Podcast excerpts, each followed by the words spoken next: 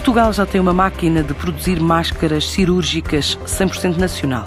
Foi inventada pela APINEC, a empresa especializada em engenharia em controle de processos e automação industrial, que durante a pandemia teve que reinventar um modelo de negócio e dar resposta à falta do produto no mercado europeu. É à mercê do fluxo das importações de outros destinos.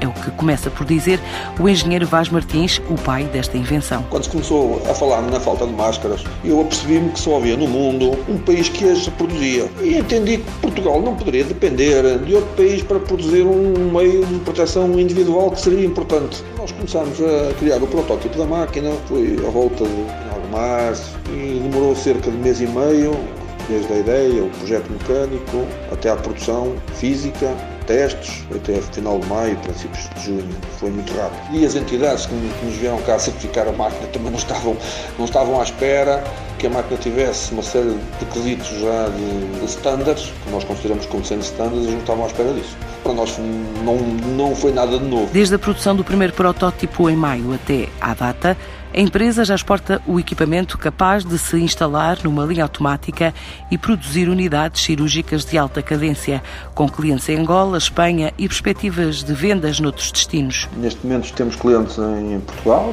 temos em Espanha e temos em Angola. A previsão de venda para a Espanha vai subir e para Angola também. Uma máquina destas demora cerca de 8 a 10 semanas de fabrico. Neste momento temos produção para produzir simultaneamente 4, desde a fabricação, desde a montagem e pelas solicitações que temos, estamos a prever alargar a base de exportação. Realmente temos recebido consultas de, de, de, diversos países, até ficámos bastante surpreendidos por, por eh, quererem comprar. A atividade da Apinec dependia da indústria automóvel depois da pandemia e com esta nova máquina há novos produtos e aperfeiçoamentos a fazer. O investimento foi todo próprio, ou seja, fomos financiados por ninguém.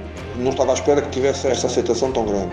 Já fizemos uma segunda versão, estamos a, a, trabalhar na máquina para fazer alterações e fazer upgrades que vai sair na, na terceira geração. E também já temos previsão para produzir outros tipos de máquinas ligadas a, esta, a este mercado, mas também temos solicitações já de clientes que nos dizem para produzir eh, outro tipo de produtos também sempre ligados a este mercado. Portanto, isto foi aberto a esta porta e não, não irá ser fechado antes, pelo contrário, estamos a aumentar a produção precisamente para conseguirmos eh, dar eh, resposta a tantas solicitações que temos. Com a criação da primeira máquina de produção de máscaras 100% portuguesa, a Apinec estima que 80% do volume de negócios este ano provenha deste tipo de equipamento momento.